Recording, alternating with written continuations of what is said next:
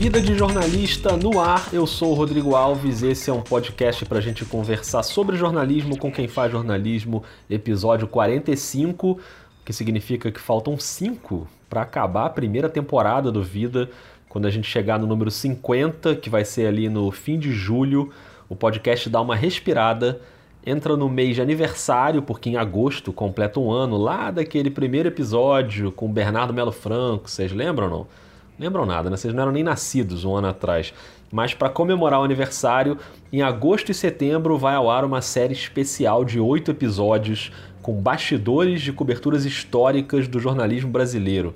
Eu já gravei dois e olha, os papos foram muito legais, mas isso aí é assunto para depois, a gente já já conversa mais sobre isso em algum episódio futuro. Agora vamos para o episódio da semana, ainda em ritmo de esporte. O episódio anterior foi com a Ana Thaís Matos, comentarista do Sport TV e da Globo, e eu peço a permissão de vocês para continuar nessa semana no mesmo assunto e no mesmo veículo, porque hoje a gente vai falar sobre narração esportiva e o nosso convidado é um jovem fenômeno da narração brasileira, Sérgio Arenilas.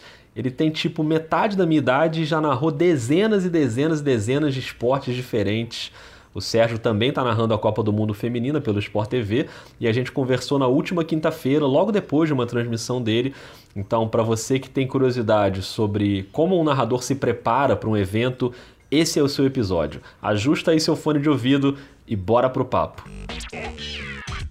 Sérgio, obrigado por você tirar esse tempinho para conversar aqui no Vida de Jornalista. Eu sei que você está no meio de cobertura grande, a pesquisa é trabalhosa, o calendário é complicado. Então, por isso, queria te agradecer demais por você bater esse papo. Seja muito bem-vindo ao Vida de Jornalista. Valeu, Rodrigo. Obrigado por estar aqui. Você falando, parece que falta mais tempo do que realmente falta, né? O tempo aí tá bem. Corre, claro, tá corrido, mas tá muito legal. Obrigado pelo convite. Você é um cara que eu admiro bastante como comentarista. Tive já a felicidade de trabalhar contigo. Vou ter de novo, né? Esse prazer e o Vida, que um dos melhores aí podcast de todos assisto, ouço sempre, né? Que e bom. gosto muito. Obrigado ah, você bom. pelo convite. Fico feliz. A gente vai trabalhar junto no Basquete 3 contra 3, que vai ter na... nessa semana, né? Tô falando isso porque o episódio vai ao ar na segunda-feira, então fiquem de olho também no Sport TV. Como é que tá a sua contagem de modalidades narradas? Você tá, tá atualizada essa contagem, não? Então, eu preciso fazer uma checagem ali, dar uma conferida, mas está chegando em 50 ali, contando entre Caramba. olímpicas e não olímpicas. Pela última contagem, acho que é 48 ou 49. Então, uma soma bem bacana em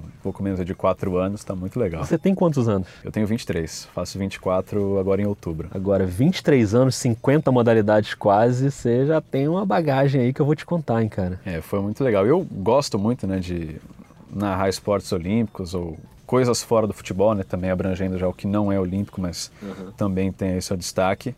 Então, claro, as grandes coberturas acabam ajudando, né? Na Olimpíada do Rio, é, que foi a minha estreia, eu narrei 10, na Olimpíada de Inverno no passado também foram vários, e aí os mundiais vão ajudando nessa conta aí.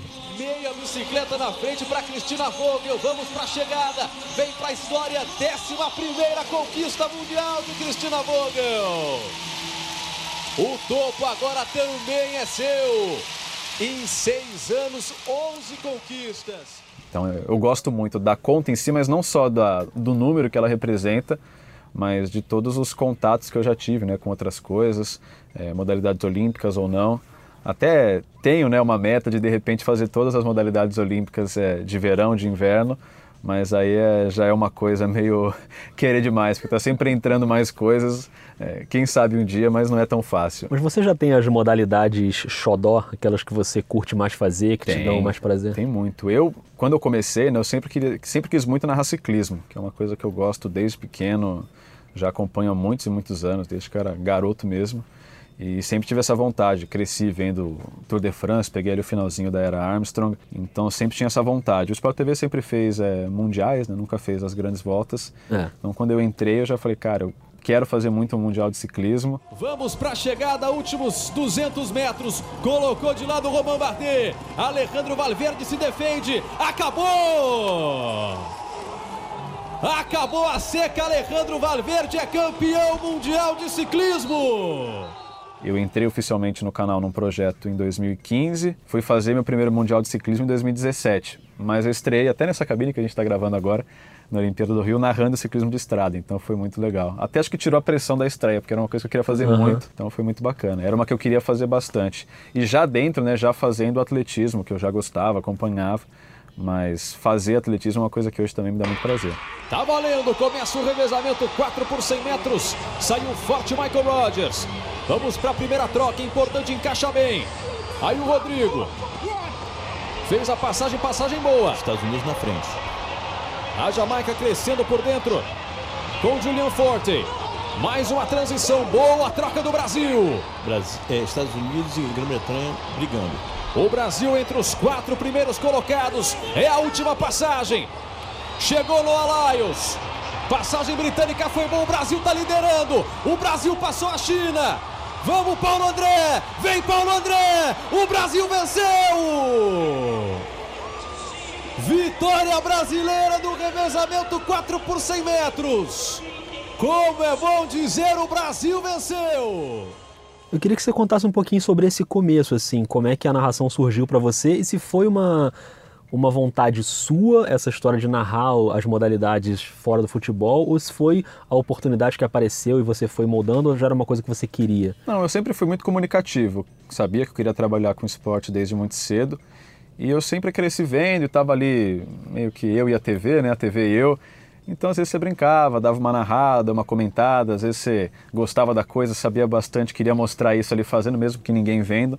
Então sempre cresci muito nessa prática mano a mano, assim, eu e a TV, a TV e eu, que nem eu falei. Você narrava mesmo, de verdade, assim, de parar, tirar um jogo Às e falar, vou narrar esse jogo? sim, narrar inteiro o jogo não. Eu lembro muito, aí já mais recente até, já mais adolescente já, na Olimpíada de Londres, a prata do Thiago, essa aí foi para valer desde o começo. Mas antes era uma brincadeira, assim, bem tranquila, que eu gostava, queria fazer. Tinha como meta, não sabia muito até como chegar nela, tanto que o jornalismo surgiu para mim meio nessas, né? Eu gostava, sempre fui muito mais de humanas, mas queria narrar, o jornalismo parecia o caminho para aquilo, eu falei, Sim. ah, então vamos embora.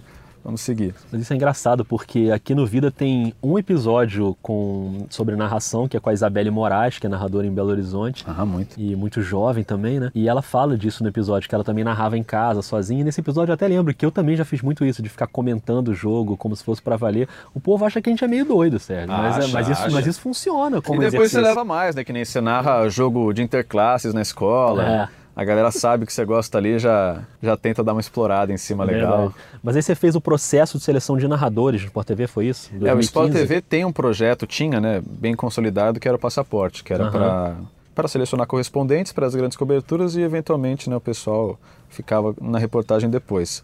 Em 2014 eles lançaram o Talentos da Narração, que era a gente brincava depois do passaporte da narração, uhum. que eles fizeram um processo para o Brasil inteiro foram aí mais de 11 mil pessoas que se inscreveram, gente que era formada, que fazia, que não fazia, que tinha vontade, eu mesmo nunca tinha narrado profissionalmente. E aí eles selecionaram um grupo e entrei nesse grupo e a gente estreou alguns antes, outros depois, mas até a Olimpíada do Rio a gente foi dando as caras aí. Mas a sua primeira foi, foi qual? Você lembra a sua primeira narração? Minha primeira narração para valer foi a simulação de transmissão do processo. Na seleção a gente teve lá a dinâmica de grupo, aquelas coisas tradicionais. E uma das etapas antes da entrevista era a simulação de transmissão. Eram uhum. compactos, tinha um compacto de futebol, que era obrigatório, e tinha um outro compacto que dava para escolher entre natação, basquete e vôlei, acho. Eu escolhi natação, gostei também bastante de fazer. Legal. Então foi a minha primeira narração para valer. Assim. Sérgio, eu queria falar um pouco sobre a sua preparação. Assim, os, os narradores todos com quem eu já trabalhei aqui no Sport TV, e eu estou fixo aqui há pouco tempo, mas já trabalhei com vários todos chegam muito preparados com as suas pesquisas e suas anotações, isso faz uma diferença no jogo, mas você acho que é um pouco fora da curva nisso, cara. A sua preparação é um negócio meio assustador, assim. Você chega muito por dentro do que está acontecendo, até porque você costuma fazer esportes que às vezes não são tão óbvios, né, que, que a gente mesmo não está muito por dentro. Boias vermelhas, já estamos nos últimos metros da prova, 1,35. Falta muito pouco, cresce o alemão por cima. Vamos segurar. Vamos segurar por enquanto Fux é bronze. A disputa é conhecida. Isaquias e Sebastião Brandão vai ser a chegada, vai ser no final. É do Brasil! Isaquias Queiroz, tricampeão mundial do seu 500 metros. Então queria te perguntar, de maneira geral, saiu a escala, Sérgio vai fazer tal esporte, uma modalidade que você nunca narrou. Como é que você começa a sua pesquisa para uma modalidade que você nunca narrou? Cara, é sempre um, um processo muito particular, assim, não tem muito uma regra. Tem gente que fala, pô, me ensina como faz. É uma coisa muito até da cabeça que vai girando, girando, girando o motorzinho, aí uma hora vai para a preparação em si, eu pego ideias de primeiros gerais, o que, que eu posso ir atrás, o que, que de repente é interessante, é, e aí vou embora. É um processo muito louco. A preparação para mim é a parte fundamental do, da narração em si. Né? Eu, a preparação é a minha segurança. Eu não sei nada das coisas que eu vou fazer muitas das, muitas das vezes, mas sei que na hora que chegar ali e falar, ó, é teu, tá no ar, aí eu vou estar tá com uma boa noção ou dominando aquilo que eu estou fazendo, que é também meu trabalho. Né? Vamos mostrar como funciona a, o sensor. Nós temos esse cartão magnético aqui, ele é um cartão de plástico, só esse sensor verde aqui na ponta e ele indica os sensores dentro do equipamento. Ó. Vou passar aqui para você dar uma olhada, nós temos cinco aqui na frente, acaba sendo um raio-x. São esses pontos pretos indicados por esse sensor verde. E ele que vai fazendo a marcação no taekwondo. E até por não me achar o mais talentoso dos narradores, em questão de dom e tal, eu gosto de compensar isso na preparação. De, pô, posso não ser o, o melhor em termos vocais, em coisas, mas em preparação, pelo menos nisso, eu sei que a preparação foi muito bem feita, que não dava para ter preparado mais do que eu preparei para aquilo lá. Então é a minha segurança, claro que eu também exagero muito, muitas das coisas eu nem acabo usando, uhum. mas é basicamente evento, então quando começou o evento, o lugar onde acontece, esse lugar o que, que é, capital, é cidade grande, quais são os destaques, tem história, eu gosto muito de história também de colocar nas minhas narrações, geografia, então mergulho muito nisso. Como funciona o evento, né? Muito evento você não sabe o que, que é, que nem ano passado eu fiz escalada, foi a primeira vez que a gente fez, foi super legal, fiquei sabendo umas duas semanas antes da, do Mundial. E foi disso, de sair do zero para chegar lá na hora conhecendo as regras, conhecendo quem são os caras, as grandes é, batalhas ali do campeonato. E você chegar na hora ali e responder, né? Pô, preparei tanto, foi trabalho cansativo e tal, mas agora estou dominando, estou passando isso para quem está em casa assistindo que o trabalho ali é você trazer alguém para aquilo que também é novo para quem está em casa, né? Então você conseguir passar bem, e só dá para você passar bem a base que você assimilou bem, né? Então eu, eu preciso, eu dedico muito tempo em entender o funcionamento, a mecânica da coisa, é, ver de repente transmissões passadas não pela narração ou pelo que aconteceu, mas é, padrões de câmeras, é, que tipo de informações aparecem na tela quando você está fazendo determinado esporte. Então é muito isso, é um negócio muito doido ali. Às vezes eu estou já quase dormindo, eu funciono muito de noite, né, de madrugada, então eu já estou às vezes quase dormindo, aí eu falo, pô, de repente pode ter alguma coisa ali, eu falo, na manhã eu vejo aí, mas nunca chega amanhã, é sempre, não, levanto, vou lá, faço. Eu faço muita preparação evento a evento, então eu sei que, sei lá, na canoagem, no C1 500 metros eu tenho esses cinco caras que são os principais, no C2 mil tem esses, e aí evento a evento você consegue ter ali vai, cinco e de repente o pódio está ali, ou de repente o vencedor está ali, um ou outro só vem de fora, mas é a segurança ali da hora de ter uma coisa de cada um, dos principais pelo menos. O Mundial de Escalada teve uma coisa que você entrou em contato com o narrador da Federação Internacional, não foi o locutor teve. oficial. Fala galera, semana que vem começa o Campeonato Mundial de Escalada Esportiva. Acabei de ter uma conversa muito legal com um cara sensacional, mais de 200 etapas narradas da Copa do Mundo, o Charlie Bosco, que é o narrador oficial da ISCF. Ele narra todas as etapas da Copa do Mundo de escalada esportiva. What's up, Charlie? Hey, I'm sorry I speak no Portuguese. I'm really sorry. Obrigado, that's my only Portuguese.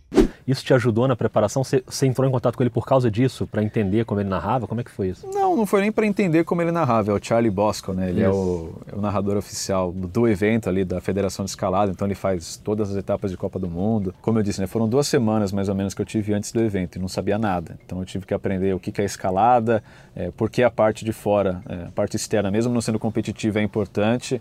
É, características dos caras, porque você tem um tipo muito específico que faz as provas de velocidade e tem um tipo que faz as outras duas, né? que é o lead, a dificuldade e o boulder. Então era entender essas diferenças e no fundo a conversa com ele foi mais no sentido de garantir que eu tinha ido nos pontos certos, que eu estava entendendo como funcionava. Então, por exemplo, no boulder, é, a pontuação ela é dividida em quatro partes. Então você tem a primeira parte é quantas é quantos topos o cara chegou.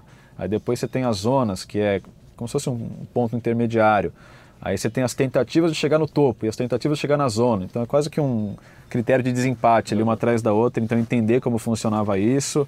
é, repassar algumas histórias, é, disputas legais que eu tenho no Mundial e realmente sentir mais segurança na coisa, de que não, realmente, preparei bonitinho, estou sabendo como funciona, na hora ali não vai ter dúvida. Se acontecer isso, eu sei que o critério de desempate é esse, que, enfim. O negócio é não se surpreender com o que vai acontecer. Assim, você mesmo quando acontecer um negócio muito doido, você conseguir passar com uma naturalidade. Ó, aconteceu isso, isso pode acontecer, quando acontece, vai naquilo. Mas esse Mundial foi muito louco. Eu cheguei a pegar aquelas bíblias lá da, da federação com regras e então eu entrei numa minúcia muito grande. E aí como é que você se organiza fisicamente? Você joga as informações no computador, no documento, ou em papel, você vai anotando, para o pessoal tentar visualizar como você se organiza? Não. Primeiro, eu primeiro sempre começo nas notas. Eu começo nas notas lá, abro o notebook, e aí vou enchendo, vou colocando pontos ali, tópicos, tópicos, tópicos. Quando eu sinto que está enchendo um pouco, eu já vou para o Word. Aí eu já abro o Word.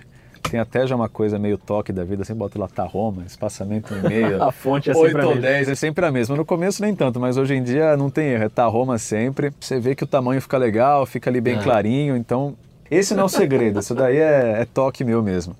E aí começo a ir organizando. E aí quando eu coloco no Word, eu já começo a separar mais por áreas. Então eu deixo uma parte que nem é um evento masculino e feminino, então deixo já masculino num pedaço, feminino no outro, parte geral no começo, que é sempre ali que eu vou usar mais na abertura da transmissão, de repente numa hora mais tranquila, mas é, é sempre isso. Aí depois do Word vai enchendo, enchendo, enchendo, e aí depois imprimo. Eu sempre gosto de ter o papel na mão, não, não costumo olhar é, no computador durante a transmissão, no máximo se tem um timing, de repente Sim. se exige muito alguma coisa em tempo real, mas de não depender. Se cair a internet no mundo, eu tenho ali a minha pesquisa, eu sei que vai sair. E, e a gente falava até um pouco antes aqui de começar sobre essa história da, da página em branco, de você ir para um, um esporte que você não conhece as histórias, às vezes não conhece nem as regras, tem que estudar tudo ali. Às vezes não, muitas vezes é, não. muitas vezes.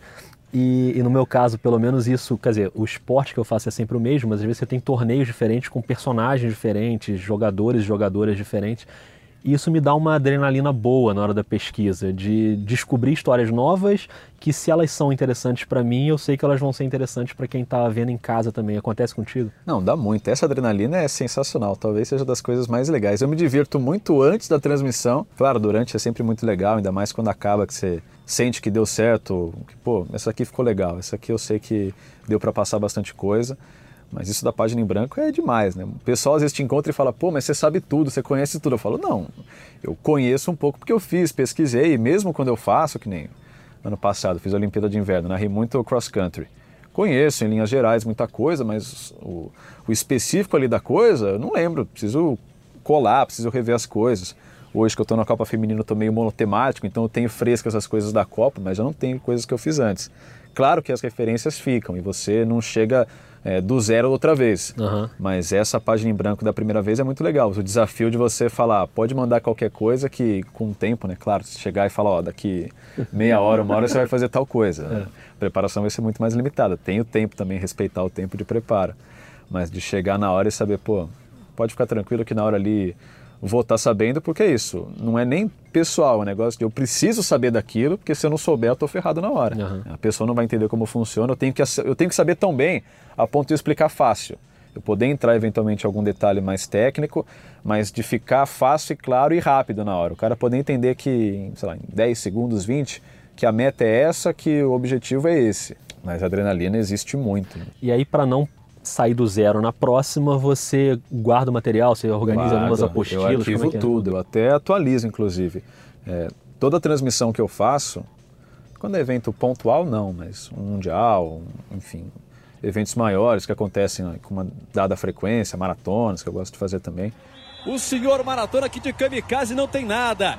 Vai viver e vai viver para sempre na lembrança de todo mundo, Yuki Kaushi. Vem para a chegada, 2:15:47. Yuki Kaushi, para a vitória mais saborosa de todas, campeão em Boston. O Japão vence a maratona de Boston numa das histórias mais espetaculares do esporte.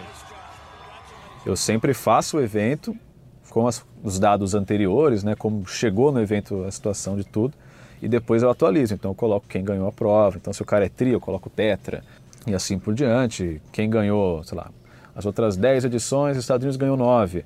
Nessa foi a China e que empatou com a Alemanha, sei lá. Aí eu coloco também, China ganhou essa edição. Então eu, eu atualizo e depois arquivo, né? Então tem as pastas com todas as pesquisas grandes que eu já fiz, as apostilas que eu fiz. Então deixo tudo guardadinho, porque se eu for fazer de novo, e eu até gosto, né, de fazer esportes que fazer esportes mais de uma vez. Eu não gosto de fazer uma coisa uma vez e esquece.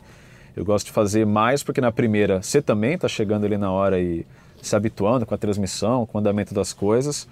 Você já absorve também muita coisa do comentarista e na próxima você já chega muito mais tranquilo. Então eu gosto de ter uma segunda medição ali para falar, pô, tá vendo? Da primeira para a segunda tem uma diferença. E tem, isso acontece. A gente está falando de alguns esportes aqui. Claro, a gente vive num país que ama futebol e que o futebol é muito popular e que tem muito valor também. E a gente pega alguns esportes, o caso da escalada, que você já citou algumas vezes aqui no papo. É, já ouvi algumas vezes recentemente um, uma referência à escalada com certo deboche das pessoas, pô, mas escalada, Olimpíada não é esporte e tal. Quanto você acha que é o teu papel também é, mostrar um respeito por aquela modalidade para que na hora da tua transmissão isso fique claro que aquilo ali é um evento digno de se transmitir, de se torcer, enfim, de se envolver. É, a escalada foi um caso bem particular, porque ninguém tinha visto nada antes. Né? Então, quando saiu, todo mundo fez essa brincadeira mesmo, pô, escalada, mas nunca vi escalada na vida, nunca vi ninguém comentar de escalada, é brincadeira, né? Então aí virou uma gincana a Olimpíada. É. E você às vezes tem essa sensação também de falar, pô, escalada, certeza. É, eu me surpreendi muito depois, porque eu gostei muito do evento. Para mim, o, o, maior respeito que eu dou para uma modalidade é o preparo, porque eu sei que, por mais que gente que nem é tão ligada na modalidade vai estar assistindo, num evento desses o nicho é muito representado. E esse nicho é o cara que acompanha sempre, é o cara que gosta, é o cara que acha aquilo uma, uma coisa séria.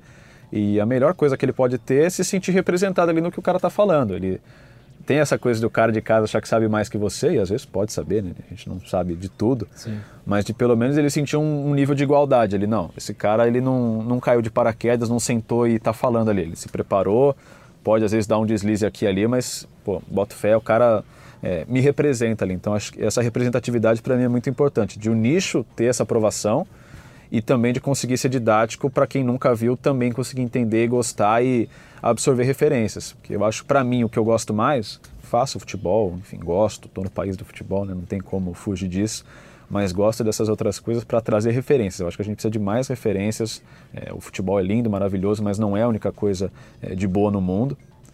Então, eu gosto de trazer essas outras referências para todo mundo.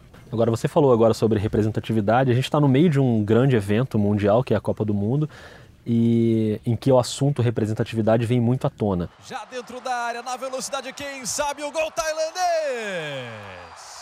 Gol da Tailândia! Sung Ngoen para levantar o banco de reservas, para levantar Lançan. Aos 46 minutos, olha a emoção da Pan Lançan. A diretora da seleção abraçada com a Sraton Vian. A festa tailandesa, Inês. Por exemplo, a equipe aqui dos canais da Globo tem a Ana Thaís Matos, tem a Nadia Mauad comentando. A Milene também. A Milene também, mas tem muitos homens também narrando e comentando. Você acabou, a gente está gravando, você acabou de fazer um jogo com o Sérgio Xavier a questão da representatividade também passa pela tua cabeça, assim, o, o quanto você tem que ter de respeito àquilo ali. É claro que num cenário ideal a gente deveria ter mais mulheres narrando, comentando o tempo inteiro, não só no esporte feminino, mas no esporte masculino também. Isso é uma questão que, você, que passa pela tua cabeça também? Passa, passa muito, ainda mais no evento desses, né? Eu até usei bastante disso semana passada, né? Eu fiz Inglaterra e Escócia, foi meu primeiro jogo. Cara, era um jogaço, assim, era um clássico com grandes jogadoras e a minha meta nessa Copa do Mundo é trazer, de novo, referências, porque a gente vê um jogo, a gente sabe quem é o Mbappé, quem é o Neymar, quem é o Messi, Cristiano Ronaldo, etc. Mas no feminino a gente fica muito limitado. A gente fala, ah, Marta, Cristiane, que seja, mas tem muita gente boa lá fora. É. Então eu quero jogar o holofote em cima delas. Então, meu papel é muito importante nisso, de lembrar que é um espaço conquistado com muita luta, que não é uma coisa natural, lembrar de técnicas, de jogadoras, de equipes, tratar o futebol com uma normalidade que ele não tem, né? É, o futebol que a gente está habituado a ver, né? Futebol de dia a dia, de clubes, é uma coisa que, enfim, a relação do público é até bem abusiva, assim. Às vezes é, é meio que uma desculpa para destilar muito preconceito, muita é. raiva. E é um cara que não está muito querendo aprender ou querendo... Ele já sabe tudo, ele sabe como fazer, então ele te critica a beça. E no feminino não, como a gente tem uma cobertura ainda tão escassa, né? Podia ser muito melhor. a Copa do Mundo é um palco muito grande que eu tenho que aproveitar ali. Então eu sei que eu estou falando para meninas que estão pela primeira vez vendo um evento bacana desses com tratamento, se não igual, mas muito grande, né? Maior cobertura de todas, todos os jogos, trazendo aí a Ana, a Nádia. Estou ocupando um lugar que podia ter sido ocupado por muita gente, né? Muitas Sim. mulheres, inclusive. Então é dar um respeito legal para o evento e lembrar sempre isso, lembrar que não é uma coisa o natural, às vezes, é você lembrar que não é natural uhum. o que você está vendo ali. E você é um apaixonado por história, suas transmissões sempre passam por essas questões históricas, geográficas ou políticas. É time de meta para Camarões. Camarões, eu já disse durante o jogo, né, foi uma colônia francesa por aí 40 anos e o francês ficou muito enraizado, especialmente na herança linguística. Só que é curioso que antes da Primeira Guerra Mundial, Camarões foi uma colônia da Alemanha, né, um império germânico. Só que o alemão não fez raiz lá, né? Depois da Primeira Guerra, a derrota da Alemanha, foi repartido. De onde vem isso seu? Assim, queria até que você contasse um pouco sobre a, a, sua origem, a origem da sua família, assim, sua relação com a Europa, com a Espanha, com a Catalunha, porque você conhece muito o que acontece, principalmente na Europa, vejo você falando muito sobre isso. De onde veio isso e o quanto isso te ajuda como profissional hoje? Cara, a, a minha tia, ela é catalã, né? A, mãe, a irmã da minha mãe, né? meu avô também, enfim. É, minha mãe nasceu aqui já. Então eu sempre tive esse contato muito próximo com ela, que sempre foi mulher viajada, culta. Então, como eu cresci muito com ela, sempre foi uma coisa natural. Então, arte, história, sempre gostei muito de geografia, de história, eram de longe as matérias favoritas. E eu sempre procuro isso, levar além do jogo as coisas. É, então, que nem agora na Copa do Mundo Feminina, ou qualquer outro evento que envolva países, né, às vezes um contra o outro, sempre tento lembrar é, coisas que eu possa trazer fora. Então, pô, vou fazer Inglaterra e Escócia, não é só a escalação, né? Tem muita coisa ali atrás. Vou fazer África do Sul e China, né, como eu fiz agora. Então, tem muita relação comercial hoje em dia, trazer um pouco de geopolítica, história que seja, para agregar mais, porque o futebol tem gente que acha que é uma bolha, né, que é isolado do resto do mundo. E às vezes não, às vezes está acontecendo alguma coisa e o jogo representa algo. Tem, tá rolando a Copa do Mundo de Cricket na Inglaterra, tem Índia e Paquistão, que, enfim, são aí três guerras entre os países, teve conflito agora uns meses atrás. É muito mais que um jogo, você não pode ignorar isso. Meu trabalho também é lembrar isso, né, que é claro. mais que um jogo. Inclusive as, as tuas transmissões se complementam muito no Twitter, por exemplo. Você, para quem para quem está vendo um jogo e quiser saber mais, enfim, sobre o contexto, a gente tem exemplos recentes muito claros, né, na Copa do Mundo. É o spoiler, né, que nem às vezes eu estou é. preparando tanto, é um negócio tão legal, eu gosto muito da preparação, dá muito trabalho, demora tempo mas é um processo que eu me divirto bastante. E às vezes você está lá, pô, isso aqui é muito legal, isso aqui preciso compartilhar agora, e você já solta antes. Até porque na transmissão, enfim, nunca é uma equação fechada, né? Tem, ah. Pode acontecer de ter tempo de você falar, pode não acontecer. Então, de repente, é uma forma de, ó, soltei. Mesmo se eu não falar, de repente tem um outro lugar para você acessar. Fiz isso agora com a Inglaterra e Escócia, questão ali de batalhas, reis, etc. Fiz agora com a África do Sul, questão econômica da China com o continente, com a África também. Então o Twitter acaba sendo um, um extravasa, um spoiler às vezes. Então fica a dica já para você já seguir, você que não segue o Sérgio, arroba Sergeta, certo? S-E-R-G-E-T-A. Então já fica de olho lá porque tem muita coisa boa. Agora, queria que você contasse sobre algumas transmissões que te marcaram mais, por exemplo, é, o Mundial de Ciclismo de Estrada, que foi uma transmissão que eu já vi você contando que você teve um problema na voz, você ficou meio rouco e era uma transmissão longa. Como é que foi esse momento? Cara, então, né, eu falei no. A gente falou agora há pouco que ciclismo é uma coisa que eu sempre quis narrar, né? Até às vezes o chefe zoava, né? Aí, ó, o cara que quer narrar ciclismo. eu falei, opa, pode botar, pode botar. E numa dessas na Olimpíada eu fiquei no canal do ciclismo, né? Uhum. Eu já tinha essa coisa na cabeça. E eu queria muito fazer, fiz a Olimpíada do Rio, foi sensacional. Na Olimpíada do Rio eu fiz tudo, né? Porque eu fiz eu, ciclismo de estrada, fiz de pista, mountain bike e BMX, então já cheguei com o pacote completo mas queria muito fazer o um Mundial de Estrada né, também. E aí o Mundial varia de ano a ano a transmissão, né? Tem anos que o Sport TV mostrava, né? Mostra. Ah, mostrava a prova sub-23, mostrava as femininas, mostrava a masculina. Tinha ano que era só masculina, tinha ano que era masculina e feminina.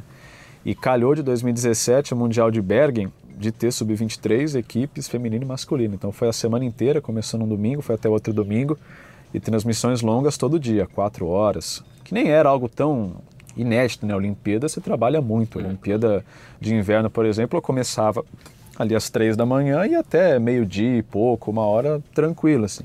E aquela coisa, no embalo você vai todo dia. Então já tinha feito a Olimpíada do Rio, também já tinha feito várias coisas em vários dias, então não tinha muito essa preocupação de de repente ficar na mão. E fui lá, fiz as provas sub-23 por equipes, as femininas, foi a última e a masculina, que é a prova mais longa também, são sempre provas aí na casa de 6 horas, 7 horas. E o Sport TV sempre fez as provas inteiras, então desde a saída, desde que começava a transmissão internacional até a chegada. E do sábado para o domingo eu fiquei rouco, né? não cheguei a ficar sem voz, fiquei rouco. Pesadelo, hein, cara? Agora ferrou. e aí você, eu tenho muita sorte de, assim, o dormir tá novo, né? Às vezes eu durmo, tomo muita água, acordo bem. Então tomei água, dormi, me forcei, não passava, melhorava um pouquinho, tomei remédio, dei aquela dopada ali, uhum. não melhorava. E eu falei, não, cara, pô, fiz, trabalhei a semana inteira, a prova que eu mais quero fazer, tinha a expectativa do Peter Sagan ser tricampeão mundial, que ia ser um feito histórico e a chance de acontecer era boa. Então eu falei, não, eu tenho que estar nisso daí, cara. Hum, vou para cima. E, e, foi. Não estava feio até, não ficou estranho, mas foi na raça ali. Foram muitas horas de transmissão. No fim ele ganhou, então teve o tricampeonato. E essa prova foi desesperadora, porque no final ali, o sinal caiu da prova para o mundo inteiro. Caramba. A gente tem no ciclismo o helicóptero e as motos que fazem a filmagem ali junto com os ciclistas, né? E o sinal caiu do helicóptero caiu a transmissão em Bergen. Então, faltando ali uns 5 km para a chegada, a câmera travou num ponto ali, uma câmera fixa perto da chegada que não tinha nada. Caramba. E a gente, o mundo inteiro vendo ali a prova, tipo, o que está acontecendo? O pessoal se matando na prova e ninguém sabia, ninguém fazia ideia do que estava acontecendo. E era esperar para chegar e era tipo duas curvas antes da chegada. Ia Nossa. chegar um pelotão, eu falei, meu Deus do céu. Aí tanto que aparece um cara na narração até fala, chegou um holandês ali, acho que era dinamarquês até na hora, porque tem também a questão dos uniformes. E aí foi embora, cravei ele na chegada, ficou legal, mas foi desesperador. Para quem acompanha depois da transmissão, a TV norueguesa divulgou as imagens do helicóptero e foi uma baita de uma prova, era troca aqui, troca ali. Mas foi muito desesperador o antes, assim, durante, de falar, meu Deus, se trava aqui, agora já não tem mais jeito. Agora começou, tem que ir até o final. Imagina. E isso, 5 da manhã, a prova vai acabar meio-dia. E que tipo de cuidado você toma com a voz, assim, para não acontecer esse tipo de coisa? Cara, tem exercícios é, de fono, né, de fonoaudiologia que eu faço para aquecimento, desaquecimento, coisa do dia a dia, soltar mais a musculatura da boca. Mas no dia a dia é um cuidado, aquela coisa de vó, né? não tomar muita friagem, é, não gritar, beber muita água, né? Acabo bebendo bastante. Mas é isso, é não forçar desnecessariamente pessoal até fala, pô, mas você força na hora? Não, que na hora você está ali numa é. postura mais séria. Agora a gente está de boa, está conversando. Sim, mais tranquilo. Mas basicamente são esses os cuidados. Não tem essa coisa de não pode beber gelado. Não, isso daí beleza. Tranquilo. Agora, Serginho, para a gente arredondando aqui, quando você olha para frente assim, o que, que você pensa na tua carreira? Você coloca metas de coisas que você ainda quer fazer ou você vai deixando rolar? Como é que você pensa para o futuro? Assim, eu sei que é tão novo ainda. Não, eu penso muito, assim, inclusive no ano e na carreira, assim. Não dá para se planejar muito assim, em termos de evento, porque, enfim, cada ano tem ali seu calendário, mas sempre deixo algumas competições, que nem estou no Sport TV, então, pô, tem algumas transmissões que acabam rolando, né? Então já deixo no meu calendário, tento me fazer presente para de repente é, ser escalado para elas. Por gostar muito de, de Olimpíada, né, de esportes olímpicos, acompanho já desde pequeno. Tenho a meta de fazer o máximo que eu puder. Uma das minhas grandes referências é o Álvaro José, né, que tem aí. Não sei é. se vou chegar nele, né, porque aí também já é. O cara é, é bom demais. Agora é a reta. O Brasil tem tá quarto. Vai recuperando o Claudinei.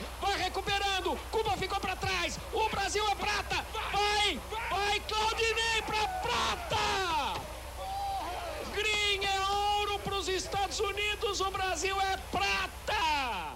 Mas enfim, poder agregar o máximo de edições possíveis, né? o esporte olímpico me move muito. E essas coisas de trazer informações, de meio ser um professor frustrado, né? De poder trazer outras coisas, mostrar que não é só futebol e, e se desafiar muito. Então, que venham mais modalidades, eu quero fazer essa conta crescer, já fiz muita coisa legal. Claro, nem todo esporte é sensacional, é. É, mas já gosto de narrar de tudo, assim, que nem fiz crossfit ano passado e retrasado, que é uma coisa que eu nunca imaginei que teria transmissão que eu fosse fazer mas fiz e foi divertido, enfim, a gente brinca, é, é, muito legal. E eu comecei te perguntando sobre a conta de modalidades já narradas, e como é que está a conta das modalidades não narradas? Tem muita coisa que está na sua cabeça ah, que você quer eu, fazer? Não, eu olho muito as olímpicas, né, tenho mais como padrão. O que, que você não fez de modalidade olímpica, seja de inverno ou verão? que você gostaria de fazer? Cara, de inverno eu só não fiz patinação artística. Porque no passado eu nunca tinha feito esporte de inverno, né? Antes da Olimpíada. Já sabia que ia fazer com antecedência, estava me preparando. Então a Olimpíada foi em fevereiro, janeiro eu narrei é, esqui alpino, snowboard, que eu nem cheguei a narrar na Olimpíada, mas narrei antes. Uhum. Então dos de inverno eu não narrei patinação e de verão muita coisa. É, tiro esportivo ainda não fiz, é, vôlei, que é uma modalidade que eu nunca fiz, é, tem muito e confesso que vôlei é o que dá, acho que mais medo assim, É. de na hora ali eu sei que vai ter algum jeito e vou me preparar muito e vou quebrar a cabeça naquilo, mas nunca fiz. Que eu acho que é um, para mim é um dos mais técnicos assim difíceis. Tecnicamente, você acha É que um- a é um- dinâmica do jogo é É, complicada? a isso? dinâmica é muito complicada, tem muita tática também que você tem que tapar, é um público muito ligado naquilo. Então é um esporte que quando eu fizer, né, acho que eventualmente esse dia vai chegar, eu vou ter que me debruçar bastante em cima dele, porque é um público até pela por tudo que é mais massificado acaba tendo um público crítico maior, né? Pro bem e pro mal. Aham. Então também exige mais responsabilidade ali no preparo. Eu sei que você é um cara que, que pensa muito sobre o, o papel do narrador e o papel do comentarista e esse entrosamento numa transmissão, é, o- até onde vai a informação que você dá e até onde vai a informação que o comentarista tem que dar. Como é que você acha que funciona isso? Cara, isso é uma coisa que eu até preciso trabalhar mais, assim, porque às vezes eu me preparo tanto, também tenho que saber a hora de parar para não chegar a ser uma coisa de, pô, tô tão bem preparado que o comentarista é desnecessário. Aham. Não chegar nessa arrogância, assim. Então, também chegar o momento de, de parar. Tem uma obra que eu gosto muito do Balzac, né, que é a obra Prima Ignorada, que é sempre o, o cara que tem um retoque vai fazer a obra perfeita e tem uma dinâmica de luz legal, de sombreamento, e no fim você ter muito cuidado acaba estragando, né? Então é também acaba sendo um desafio de saber a hora de parar no que eu estou fazendo ali para também dar margem para o cara. Eu gosto muito de trazer a parte é, factual da coisa, a parte mais jornalística e deixar o comentarista livre para poder ver o jogo e poder ter as impressões táticas, que é uma coisa que ele vai trazer. assim. Eu não sou especialista no que eu estou fazendo, eu sou no evento, sei da carreira dos caras, mas eu quero deixar o cara livre para poder trazer o que só ele está vendo, o olho dele. Para o comentarista não ter que perder tempo explicando como funciona, o que pode, o que não pode. Tipo, ah, e aí, Rodrigo, como que funciona isso daí? Quais são as regras? Não, esse é o meu papel. O papel dele é ter, ele ter esse espaço para poder trazer análise. Então eu trago sempre isso muito para mim, de não chegar, ah, vou jogar tudo aí pro cara e ele dá conta, eu fico ali como mestre de cerimônias, etc. Chegamos ao fim desse episódio citando Balzac. Eu tô até, não sei nem se eu tenho roupa para participar aqui desse episódio. Eu ainda tô com o uniforme da transmissão aqui ainda. Você tá muito bem trajado. Eu tô com uma camisa de punk rock aqui, mas tudo bem, tá valendo. Mas, Serginho, cara, eu queria te agradecer demais. Assim, acho que tudo, tudo isso que você falou, é, desde a questão técnica de como é a preparação para uma transmissão, até a, a questão mais conceitual do, do que, que envolve uma transmissão esportiva, muita gente sempre perguntou muito isso desde que eu comecei a fazer o vídeo. Tinha muita curiosidade para saber. Então, acho que é um episódio bastante útil para muita gente. assim. Pô, tomara que seja isso. É mais lembrar, né? Tem muita gente que, até por não estar habituada, habituada com o ambiente, com a dinâmica ali da coisa, acha né, que é só chegar e falar, É. ou que a preparação, ah, alguém te manda alguma coisa? Não. No caso do futebol até tem alguma consultoria, mas eu não gosto. Eu gosto da minha pesquisa porque eu sei aonde eu levei ela, o que, que eu posso trazer, trazer as, o que eu fiz para a transmissão. Até acaba direcionando, claro, ali a transmissão, você direciona para onde você tem mais coisas, Sim, acontece. Para mim é, é fundamental a preparação, demora muito, dá muito trabalho. é, quanto maior a transmissão, maior o preparo, quanto maior o evento, maior também o preparo. Então faço aí minhas apostilas para as grandes coberturas, estou aqui com a apostila da, da Copa Feminina até. Sei que daqui a uns 30 anos a gente vai ter o Museu das Apostilas de Sérgio Arenidas, vai ser um- uma exposição bacana. Você me chama, você me convida. Só que eu dobro tudo, então eu faço, que nem eu falei, tá Roma 8, fica pequenininho, então dá para acumular bastante. Eu tô achando que Tahoma 8 é o grande segredo do sucesso. Não, imagina, todo mundo aí fique livre para usar Arial. Obrigado demais, foi ótimo o papo. Volte sempre ao Vida. Imagina, tem um bônus, não tem? Ou vai ter que acabar? Deixa uma mensagem então para quem tá, quem é jovem como você, mas ainda não está no mercado e quer ser narrador ou narradora e pensa em entrar nesse mercado. O que, que você acha que ajuda assim para quem está querendo começar? Cara, primeiro de tudo, não que eu possa também dar muitas dicas, né? Eu acho, acho que eu tive até uma trajetória de sorte.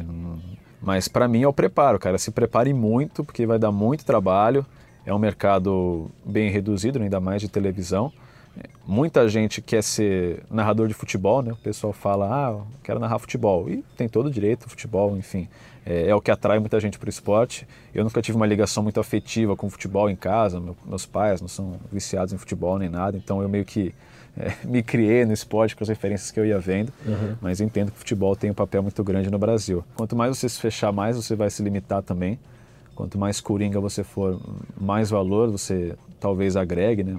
Então acho que é isso. É, tá disposto a tudo, cara. Abrir. Para quem não tem a chance de estar tá num, num, grande canal, num grande meio, ainda mais. É, vai para cima, vai com tudo, procure referências, é, assimile coisas boas.